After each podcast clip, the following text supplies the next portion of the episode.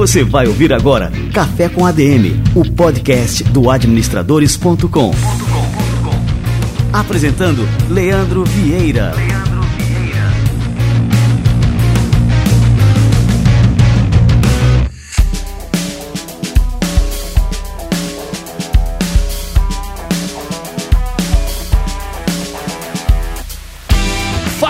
está no ar mais um Café com ADM, a sua dose de cafeína nos negócios. E hoje eu quero saber de você. Você sabe o que é um empreendedor serial? Eu vou receber um de verdade, que é o Cello Camolese, que é o fundador da consagrada cerveja Devassa e tem uma história pra lá de fantástica. O Cello vai contar aqui pra gente os detalhes dessa história, todos os negócios que ele já criou e você vai aprender muito com ele quais são os princípios, né? O que, que um empreendedor deve dominar para poder criar vários negócios e negócios que são perenes. Daqui a pouquinho, Cello Camolese aqui no Café com a DM. Fica ligado.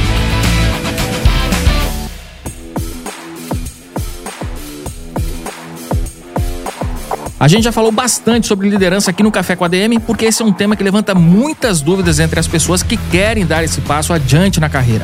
Algumas já têm um cargo de liderança como meta no planejamento, outras acabam chegando a um posto de comando porque são eficientes no trabalho operacional, mas não sabem como gerar resultados à frente de uma equipe. Em todas essas situações, estar em uma posição de liderança é um desafio, mas também uma oportunidade de desenvolvimento e aprendizado. E se você precisa de apoio nessa hora, a Educação Executiva do INSPER está com vagas abertas para dois cursos de educação executiva ideais para você. Um deles é Primeiros Passos na Liderança, voltado para quem acabou de receber uma promoção para cargo de liderança, mas ainda sente insegurança e precisa de fundamentos mais sólidos para lidar com pessoas e garantir bons resultados para a organização. Você aprenderá a montar o seu plano individual de desenvolvimento e, por meio de uma avaliação, conseguirá identificar quais os pontos mais relevantes para a sua evolução como liderança. O curso conta com uma carga horária de 20 horas e tem início no dia 23 de outubro de 2023. O outro programa é o de liderança e gestão de pessoas, que é indicado para quem já tem um acúmulo de experiência em liderança, mas precisa melhorar e atualizar suas habilidades. Nessa formação, você aprofundará o seu repertório de conhecimentos em cultura organizacional, desenvolvimento de pessoas, gestão de conflitos, feedback e motivação. O curso conta com 36 horas e tem início no dia 25 de outubro de 2023. Para mais informações, confira os links que estão aqui na descrição do programa.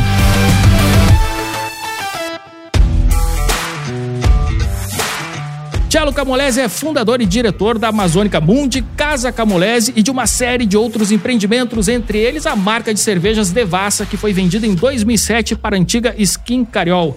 Tchelo tem formação superior em comunicação social, mas construiu uma carreira empreendendo no segmento gastronômico. Ele foi sócio em três restaurantes em São Paulo, o Django, Branca Leone e o Grazie antes de se mudar para o Rio de Janeiro e fundar por lá a Zazá Bistrô Tropical, o Clube Manuche, o restaurante 00, Vespa Pizza, Mitsubar e, é claro, a cerveja Devassa.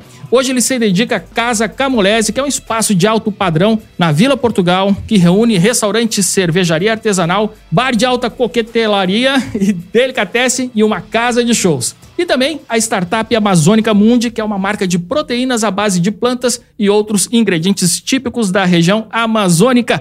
Tchau, Camolese, cara, que honra te receber por aqui. Seja muito bem-vindo ao nosso Café com a DM. Oi, pessoal, tudo bem? Obrigado, Leandro, pelo convite. Vamos falar um pouco aqui desse assunto que a gente gosta tanto, né?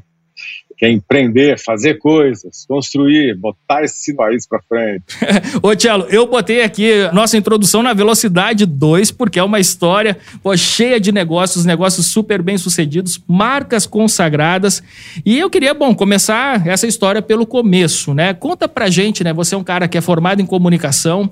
Quando é que surgiu, assim, esse estalo empreendedor na sua vida? Primeiro negócio, o que, que te motivou? Enfim, vamos começar pelo comecinho da história mesmo. Bom, eu sou um paulistano, né? nasci em São Paulo, capital. Comecei a minha carreira empreendendo em 1990, então sou da velha guarda do empreendedorismo. Foi quando eu montei meu primeiro bar.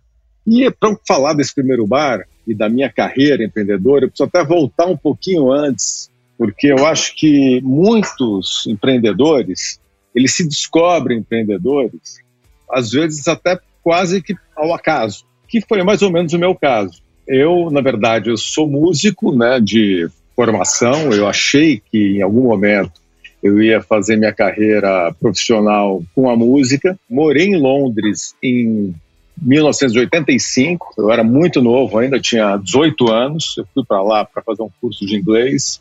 Não venho de família rica, nada. Meu pai era mecânico da Tinta Vasp, empresa que quem é 40 a mais sabe. Era uma empresa aérea do estado de São Paulo, que não existe mais. E ele tinha lá umas facilidades, ele conseguiu uma passagem para mim para Londres, porque senão não teria dinheiro para pagar. Eu fui para Londres, fiz um curso de um mês e eu era muito fascinado por música, por rock, por rock inglês e tal. Eu falei, não, quero morar em Londres, né? Porque eu cheguei lá em 85, aquela efervescência musical. Então, como é que eu faço para me manter aqui não tendo uma família rica? Eu comecei a trabalhar em pub, restaurante, em bar. E foi assim que eu me mantive por dois anos morando em Londres. Só que nesse ínterim, eu descobri que tinha um universo né, cervejeiro na Inglaterra que eu não conhecia no Brasil, que ninguém conhecia no Brasil ainda na década de 80. E aqui a gente estava acostumado com a trinha, da Santíssima Trindade das Pilsen, que é Brahma Escola Antártica. No que eu chego lá, eu vejo aquele universo cervejeiro eu nem sonhava que existia. Né? Então tinha as bitters, tinham as ales, as porters, as stouts, as sours, e assim por aí vai. Né? E eu falei, nossa, que universo é esse? Onde é que estava esse monte de cerveja que eu não sabia? Enfim, morei por dois anos lá, voltei para o Brasil, comecei a trabalhar com música, com banda, inclusive o Caíto Maia, que é da Chili Beans, a gente tinha uma banda juntos. Ele que fez a ponte entre Ele a gente, que né? fez a ponte, o Caíto que é meu, porra, meu, além de ser meu compadre, que eu sou padrinho dele, ele é meu padrinho, a gente é irmão pra cacete, a gente começou junto, inclusive empreendendo mais ou menos na mesma época. E os dois tinham uma história, de alguma maneira, semelhante. Caíto também, músico, batera, tal, eu sou guitarrista morou nos Estados Unidos. Eu sei que vai para a década de 90. Daí eu, na música, comecei a trabalhar com cinema, fazendo som para cinema, operar o boom, que é aquele microfone que fica aqui nos atores, fazer trilha sonora. Meu lance era fazer barulho, fazer música, fazer ruído. Isso o cinema não estava indo tão bem, isso já ainda no final da década de 80, o cinema não estava indo tão bem no Brasil. Eu falei, quer saber? Eu tinha um dinheirinho que tinha juntado, falei, vou montar um bar aqui. Eu tinha uma dúvida, falei, será que eu monto um bar ou uma loja de instrumentos musicais? Que na época não tinha muito instrumento bom. Acabou que eu montei um bar com uma sociedade. E esse bar acabou, cara. Não é que esse bar bombou de cara? Assim, lá na Vila Madalena. foi o bar? Chamava The Jungle, na Vila Madalena, que ainda não. A Vila Madalena já estava nos primórdios, assim, do que iria ser depois, mas ainda era muito incipiente, muito no começo. Então, eu fui, me considero aí um dos precursores também desse movimento todo na Vila Madalena, em São Paulo. Enfim, fiz esse bar, esse bar bombou, nisso com banda, Caíto e Lastica Senem Fuego, que era a nossa banda, começamos a tocar pra cacete, fazer show no Brasil. Ah, você tocava com o Caíto também? Tocava, a gente tinha essa banda junto, Lastica Senem Fuego. Ah, Além de ser amigo e irmão, a gente tinha essa banda junto, os dois começando a empreender juntos. Eu fiz um bar, o Jungle, que foi esse bar na Vila Madalena. Isso ele começou naquela mesma época, 90, 91, o lance de óculos, que ele tinha aquela coisa de ele chegava para mim e falava assim: aí, vamos para Nova York, e te pago a passagem, aí você vem com uma, duas malas cheias de óculos para mim, vamos nessa? Eu falei: pô, bicho, agora eu sou homem de negócios, agora eu não consigo mais sair. Mas tinha um esquema desse. Enfim, daí a gente começou mais ou menos junto nessa época, nisso a banda começou a dar certo, começou a tocar pelo Brasil inteiro e tal. Então, para assinar com uma grande gravadora, acabou que não sei, deu, deu um relâmpago lá, coisa não aconteceu. E gente falou, pô, então vamos continuar empreendendo. Ele tocou o negócio dele de óculos, eu fui tocar meus bares, começou a bombar. Nisso eu abri um segundo bar na década de 90, chamava-se Branca Leone, na rua Harmonia com o Luiz Moura, em frente ao cemitério, vai vendo. Cemitério bem na frente, ninguém falava, pô, você é louco, abrir um bar aí em frente ao cemitério? Mas o bar bombou também. Ali foi a primeira vez que eu tive um restaurante mesmo, ele tinha um bar, um restaurante. E foi a primeira vez que eu fiz som. Tinha também uma parte subsolo, assim, que dava para uma área aberta. Ali eu fazia show, tal, porque eu sempre tive muito ligado à música, mesmo os meus restaurantes tal sempre foram, considero, muito musicais, desde ter som, ambiente, até o próprio processo criativo. Tudo isso é importante tá, para empreender, no que a gente vai falar depois mais para frente. Que é você estar tá apaixonado, tá ligado ao que você gosta. Então, tudo bem, fui fazer bar, restaurante, casa de show, mas a música estava sempre muito presente, que é uma coisa que eu sempre gostei muito. A paixão número um a paixão, era a música. A paixão número um era a música. E aí isso montei o Branca Leone, depois veio o Gracedio, que era um, um outro restaurante também na Vila Madalena, na Girassol, que também já era mais assumidamente uma casa de show. Muita dessa galera de São Paulo, especialmente dessa geração, sei lá, Cel, Tulipa Ruiz, Janeci, enfim, muita gente tocou lá ainda muito no começo. Então, foi ali um, acho que um polo muito interessante, assim, para criar essa cultura de voltar essa coisa de música ao vivo, que na época em São Paulo não estava rolando muito. Mas aí sou casado com uma carioca, já era casado desde 96, uma carioca morava em São Paulo, e isso a gente decidiu mudar para o Rio de Janeiro. Então, fazendo a história encurtar um pouco, senão me estendo aqui muito, a gente veio para o Rio em 99, eu mantive meus restaurantes lá, minhas operações, a gente falava, bom, o máximo que pode acontecer não dá certo no Rio de Janeiro, a gente volta para São Paulo. Então, daí aqui em São Paulo, ela trabalhava com marketing na época, em multinacional, eu era o empreendedor da família, montei um restaurante chamado Zazá Bistrô, em Ipanema, isso em 99. O Zazá deu muito certo, tanto é que está aberto até hoje, está vivo até hoje, é nós, da família, ela que toca, inclusive. Zazá, por acaso, é o apelido da Isabela, que é minha esposa, a gente está casado há 29 anos.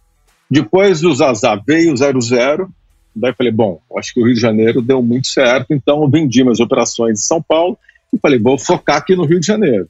Isso eu conheci um grande amigo, que é meu amigo até hoje, mora na Califórnia, que é o Marcelo do Rio. Eu gosto de dando os nomes porque eu acho que esses encontros não são por acaso, como o Caíto, como o Marcelo do Rio.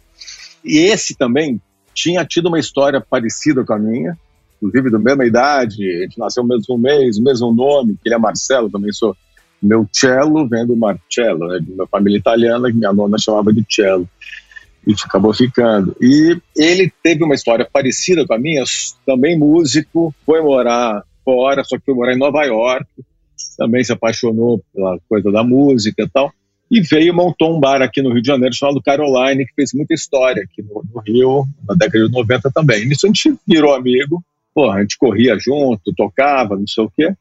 E falou, pô, veio a ideia de fazer uma cerveja. Daí que a gente retoma aquela história de Londres, né? Que quando eu saí de Londres, eu não estava com, não tinha, assim, nem sonhava que eu seria um cervejeiro em algum momento, mas aquela cena, não só a cena de música, mas a cena cervejeira da Inglaterra, aquilo ficou muito entranhado na minha cabeça. Aquilo me mexeu muito comigo, né? Pô, e música e cerveja, cerveja e música são coisas que andam muito juntas, assim, né? Então, para mim, é um universo muito, assim, próximo e tal. Aí acabou que a gente conversando, pô, vamos fazer uma cerveja, cara, Assim, mas como fazer cerveja? Começar por onde, né? Porque tudo bem, hoje você tem as ciganas, hoje você tem as microcervejarias, você tem fábricas, né, que permitem você fazer uma experiência, né? Vou fazer uma fábrica, né? Vou fazer um teste aqui. Mas na época não tinha. a gente conheceu um, um rapaz que tinha saído da Brahma e tinha montado um, um laboratório cervejeiro que nada mais era do que uma cerveja com um laboratório. Ele pesquisava. O sonho dele não era ter uma marca de cerveja, era vender projeto para grandes cervejarias da América Latina. Ele era um, um cara super assim cientista da cerveja. Acabou que a gente também ficou amigo. Então, a gente está com essa ideia de fazer uma cerveja. Será que a gente consegue produzir aqui? Ele, ah, acho que dá, depende do volume e tal. Cara, não é que a gente começou a produzir ali?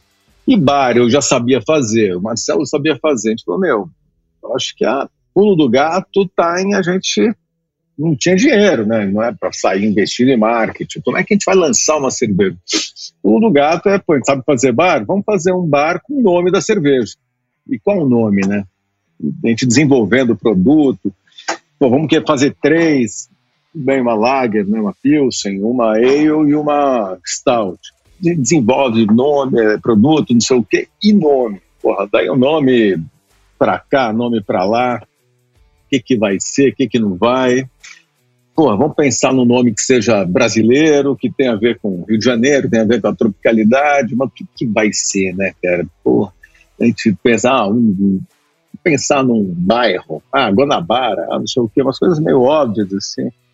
Ah, Ipanema, ah, não, não sei o quê. Tá, tá, tá. Então, plantar um bicho, ah, baleia, jacaré, tartaruga, alguma coisa bem brazuca, assim, maneira, mas que tenha um. Esse brainstorm é, é Esse ele é, é fantástico, né? Quando você vai, vai escolher o nome de uma marca. Fantástico. E eu adoro, cara, porque eu sou assim, antes de empreendedor, eu acho que eu sou um criador de conceitos, assim. Eu gosto de criar conceito. O que é criar um conceito? É você, porra, vou pensar aqui isso aí, uma cerveja, tem que ter um nome, mas esse nome tem que fazer sentido, não é só botar um nome bacana, ah, XPTO. Ah, é um não, para mim você tem que amarrar tudo em volta, sabe? Você tem que entregar um negócio assim, porra, amarradinho, daqui a pouco o cara vai começar a tomar cerveja, vai ver que tem um nome, vai ver que tem uma história por trás, tem uma vida ali, tem alma no negócio. Não é só um bom produto. Bom produto é commodity, é obrigação nossa fazer um bom produto. Você tem que entregar mais do que um bom produto. Tem que entregar uma história, entregar uma alma. É isso que para mim é onde faz a diferença. Acabou que porra, pensa nisso, peixe, baleia, não sei o quê, alguém falou lá na mesa, pô, piranha. Mas é piranha peixe, mas era piranha peixe. Era, juro por Tá chegando. Era piranha peixe. Acabou que de piranha para devassa, né, naquela coisa de toma cerveja tal, foi um pulinho. Mas, claro que se fosse hoje, pô, a gente já pensava, será que é um pouco apelativo, né? E na época, assim, era aceitável. Hoje continua sendo aceitável, desde que você também não extrapole. Só que a gente nunca extrapolou gente falou, pô, Devassa, puta, puta nome legal, né? Puta nome legal. Não é Devassa de, pô, você toma uma cerveja, você se abre mais, sacou? Você, você fica mais soltinho, você fica mais expressivo, fica mais amigo, entendeu? Eu acho que esse era mais o barato. Tanto é que a nossa comunicação, quando a gente era duro e começou a empreender, nunca teve nada assim associado a essa coisa sexista. Tinham as brincadeiras, óbvio, mas era muito sutil. Nunca teve mulher, bunda de mulher, nada disso. Assim. Nunca foi esse. Era meio que um padrão da década de 90. Era um padrão. Né? Uhum. Então a gente queria ir contra o padrão. Então, na verdade, o nome, ele meio que brincava justamente com isso. Não que a gente assumisse isso, a gente brincava. Pô, lembra que tinha aquela coisa do verão na praia, tinha não sei o quê? Era só mulher de biquíni na praia, entendeu? Então era realmente super machista, super sexista. E a Devassa meio que tirava um sarro brincava com isso, sem mostrar mulher, sem nada, entendeu? Tá, é, então, pô, tá aqui, só que é uma outra parada. A brincadeira é outra, é papo no outro nível, entendeu? Acabou que deu muito certo o primeiro bar, a gente porra, botou na época 100 mil reais para fazer o bar, que é o que a gente sabia fazer bem. A servir o branding a gente mesmo fez lá, uma amiga nossa também. Tentamos desenvolver uma marca, não sei o quê.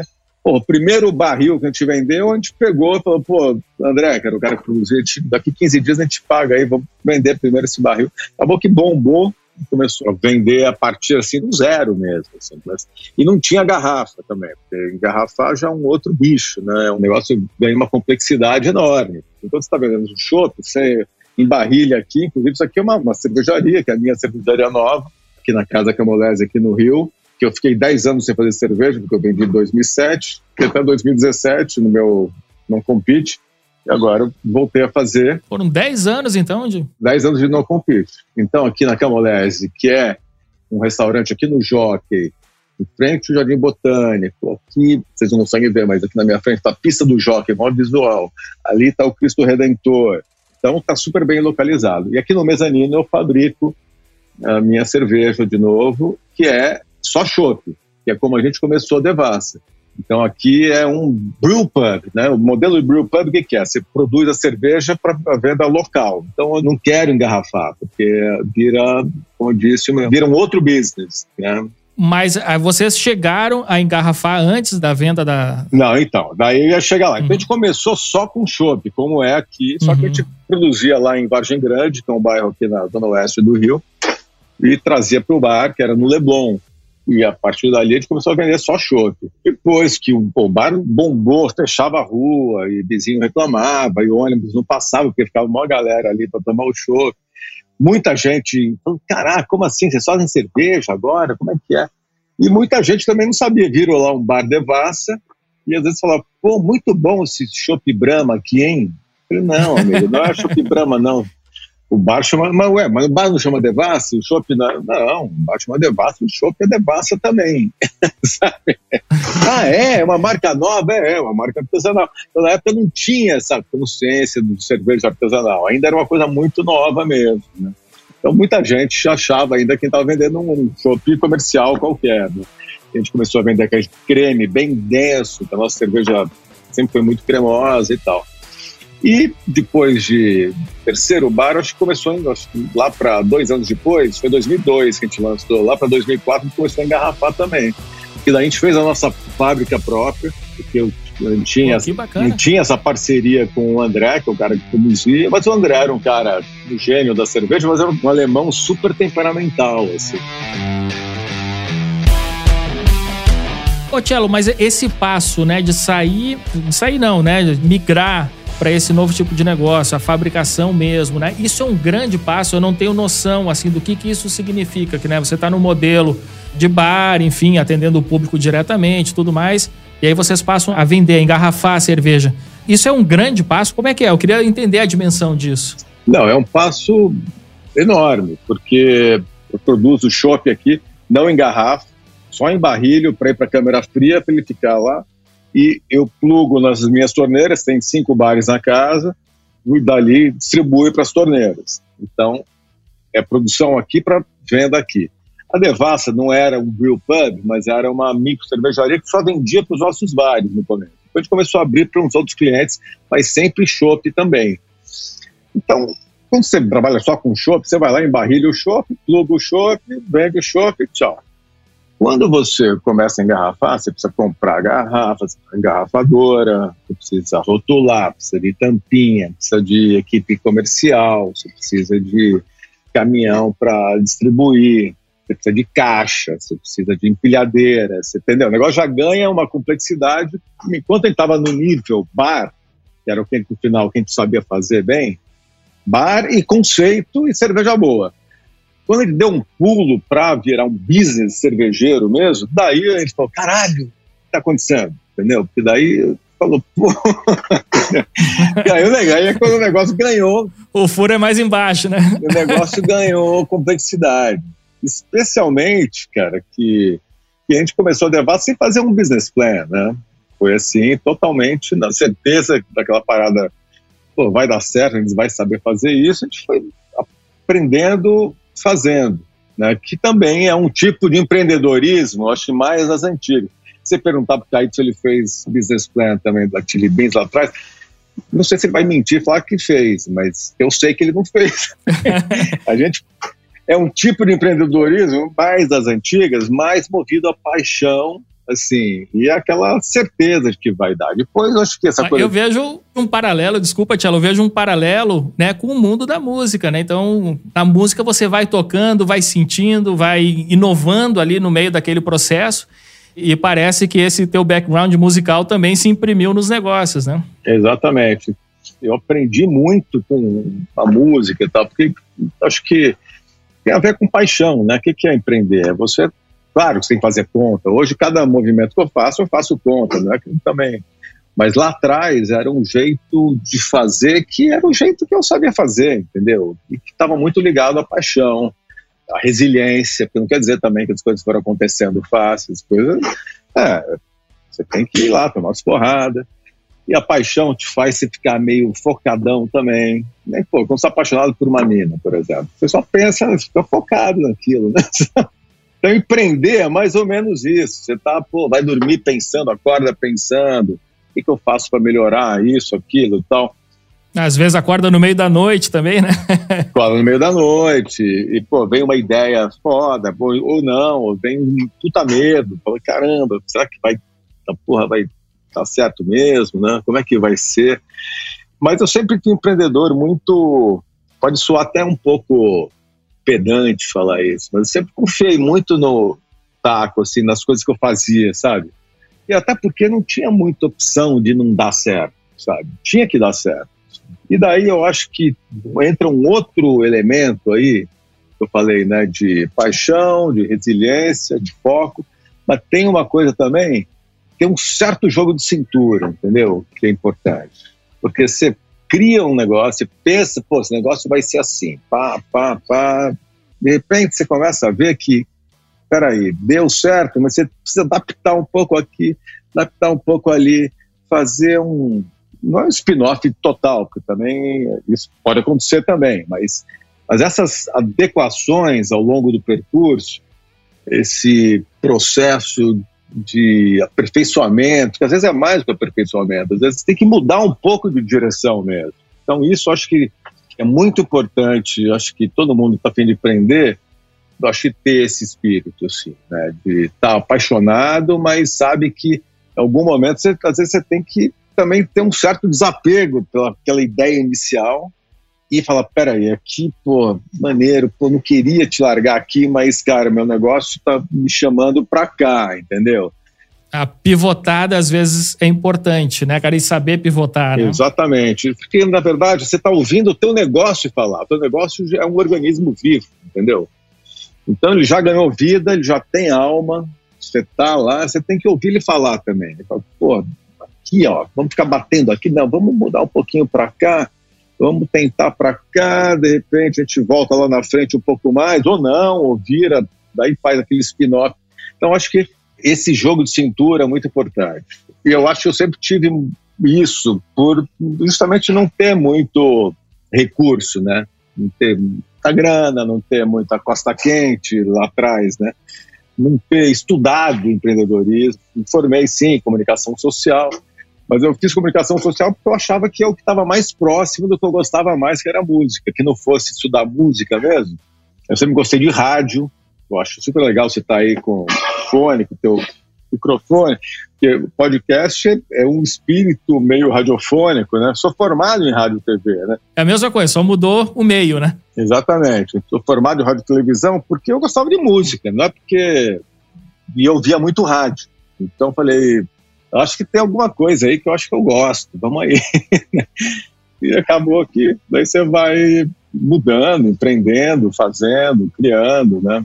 E essa centelha de, mesmo eu hoje, 30 anos depois, né, mais né, eu ainda tenho esse espírito de gostar de criar. Ainda eu fico com fio na barriga quando eu tenho uma ideia que eu acho boa, e daí fico pensando, matutando aquela ideia, penso num, às vezes num nome, às vezes a partir de um nome de um negócio, esse nome ele abre um horizonte enorme. Porra, então daí você liga isso com aquilo. Daí você eu, vai... eu tenho também, eu tenho um fetiche em nomes também, né? é. né? Quando se trata de negócio, eu tenho também essa. Daí você vai meio esculpindo essa ideia, entendeu? Esculpindo.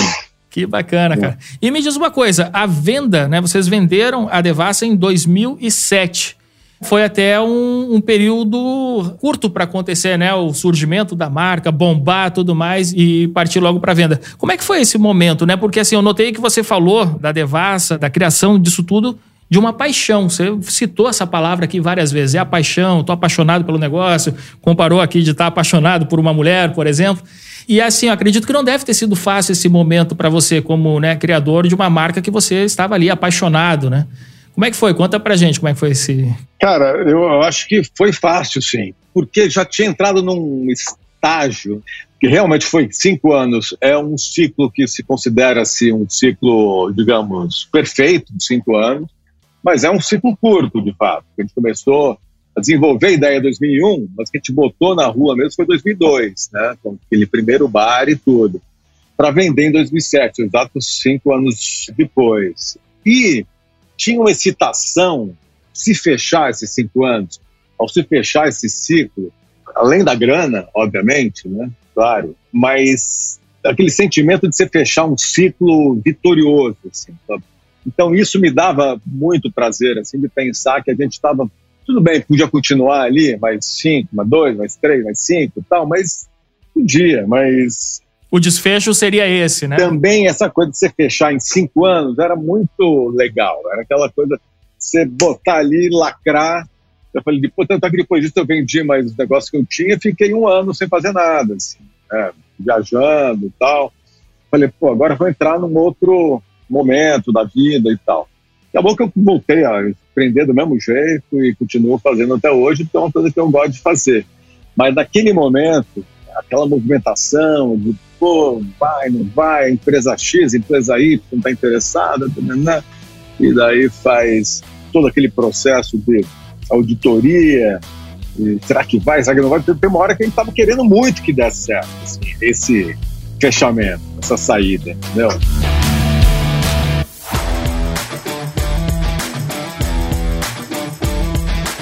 Ô Tchelo, vocês criaram né, uma marca que ela acabou desafiando os gigantes. Essa época era dominada, aí, como você falou, Antártica, Brahma. E vocês criaram uma marca que foi lá de brigar de igual para igual com essas grandes marcas já estabelecidas, né?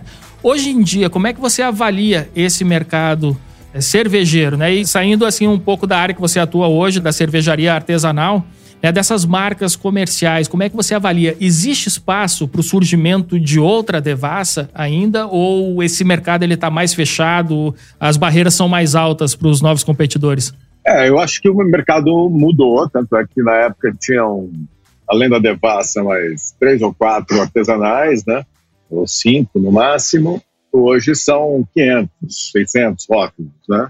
Então o mercado, ele, eu acho que pulverizou demais bebedor de cerveja que gosta de cerveja artesanal, é aquele geek cervejeiro, ele tem as suas escolhas ali, mas também não é um volume que é tão representativo em termos de volume, se você comparar com o volume de grandes cervejas. Não que a Devassa fosse na época. Não era um volume que ameaçava as grandes, mas era um movimento que fazia as grandes pensar que, peraí, tanto é que todas entraram depois na coisa do. Não dá para ignorar o mercado de cerveja artesanal hoje. Mesmo ele não sendo tão gigante, ele é, continua sendo uma tendência que, se você coloca mais dinheiro no bolso do consumidor, está diretamente ligado a isso. É uma cerveja que ainda é bem mais cara que a cerveja comercial. Né? Se a galera começa a ganhar dinheiro de novo, o brasileiro médio começa a enriquecer de novo, esse mercado de cerveja artesanal ele tende a crescer também.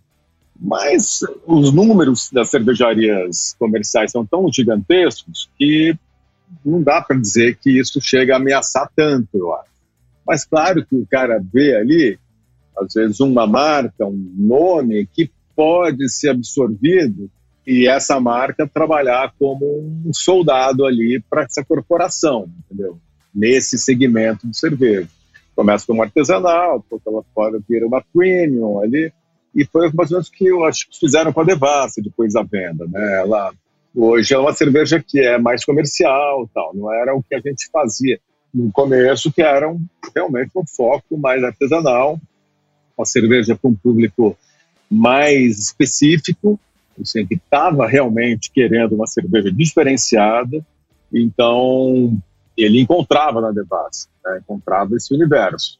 Hoje, você tem 500 marcas, como é que você vai escolher isso? Então, é um mercado hoje muito mais competitivo. Embora uma ou outra aí se destaca, tem a praia que está indo super bem, tem a cerveja aqui do Rio, né? A Rocos Pocos também aqui do Rio. Enfim, tem sim algumas marcas artesanais que estão se destacando mais. Para onde isso vai, difícil dizer, né? Não dá para apontar uma tendência exatamente. Eu sei que as grandes cervejarias vão estar sempre de olho em boas marcas os seus portfólios, né? Mesmo elas já estando assim com bastante marca. Hoje, você pega o portfólio todas elas aí das grandes, tem bastante marca já. Mas como é um mercado muito quente, eu acho que tem espaço sim para as pequenas ainda se destacarem.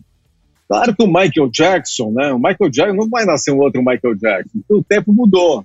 Michael Jackson só foi possível na década de 80, 90.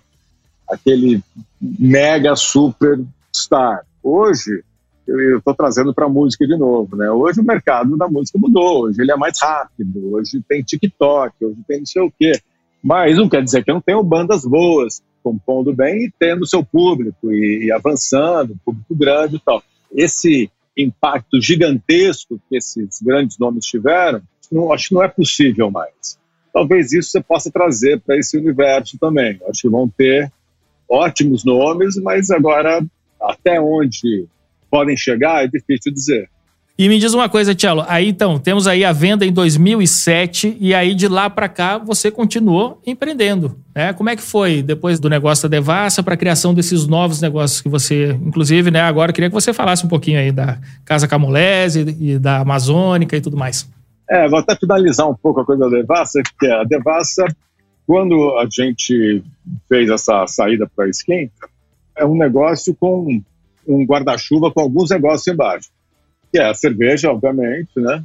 A rede de bares, sendo que a rede de bares, é, você tem a rede de bares, tinha a rede de bares própria e as franquias. Então, isso já era um negócio em si, diferente da cerveja, sabe? Então, quando a gente vendeu, assim, Cariol chegou a considerar de acabar com os bares de passe na época. A gente recomendou que não fizesse isso. A marca tinha crescido muito através dos bares acho que valeria a pena manter, até para manter o diferencial, não ser só mais uma cerveja.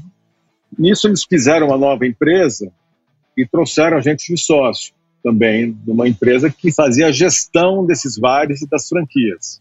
Então fiquei mais dois anos ainda, depois da venda em 2007, como diretor dessa companhia, fazendo essa gestão.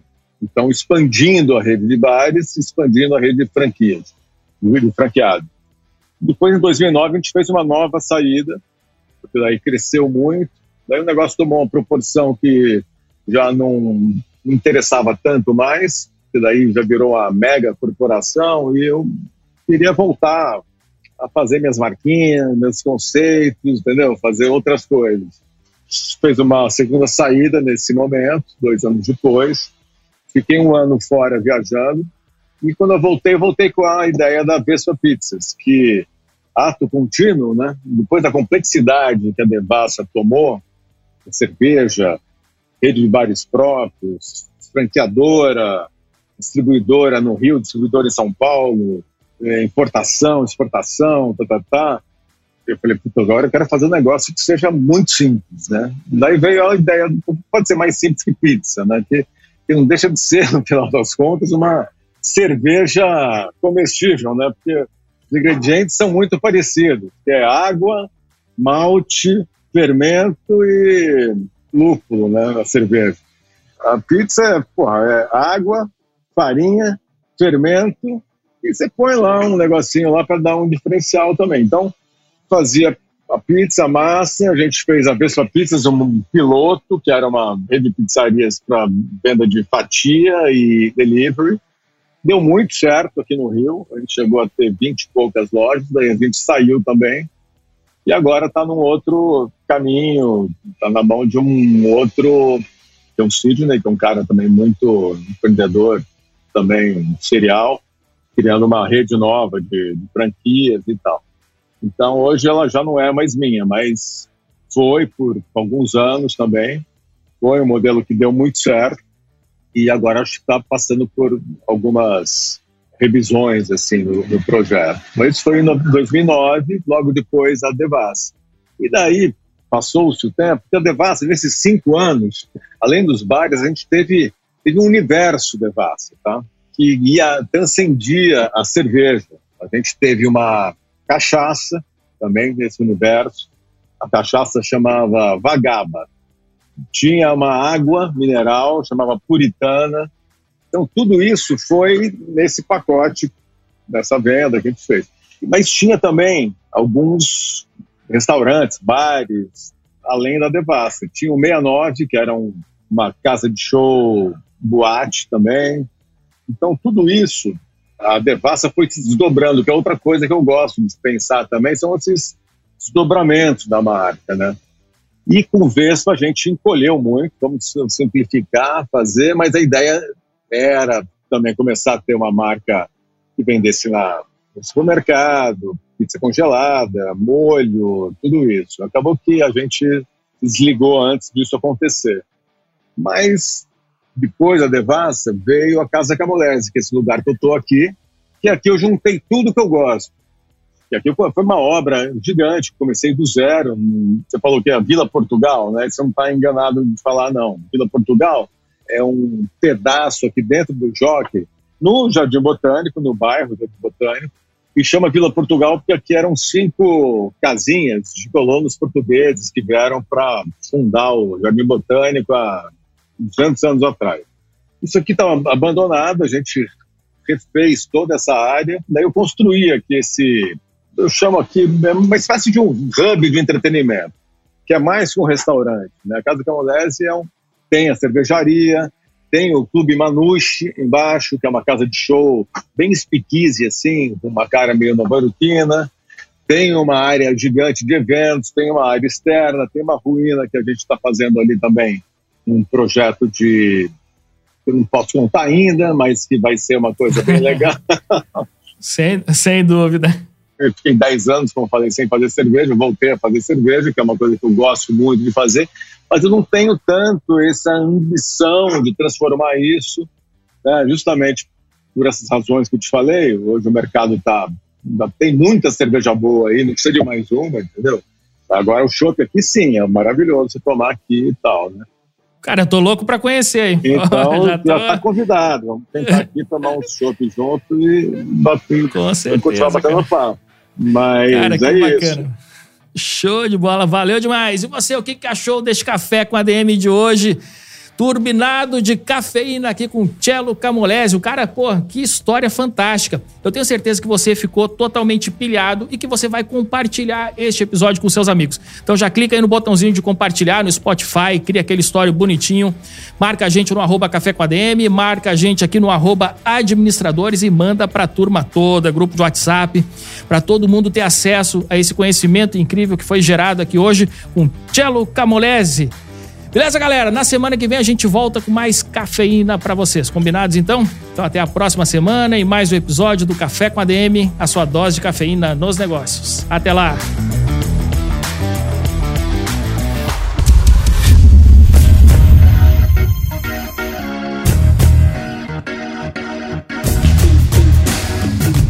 Você ouviu Café com ADM, o podcast do administradores.com.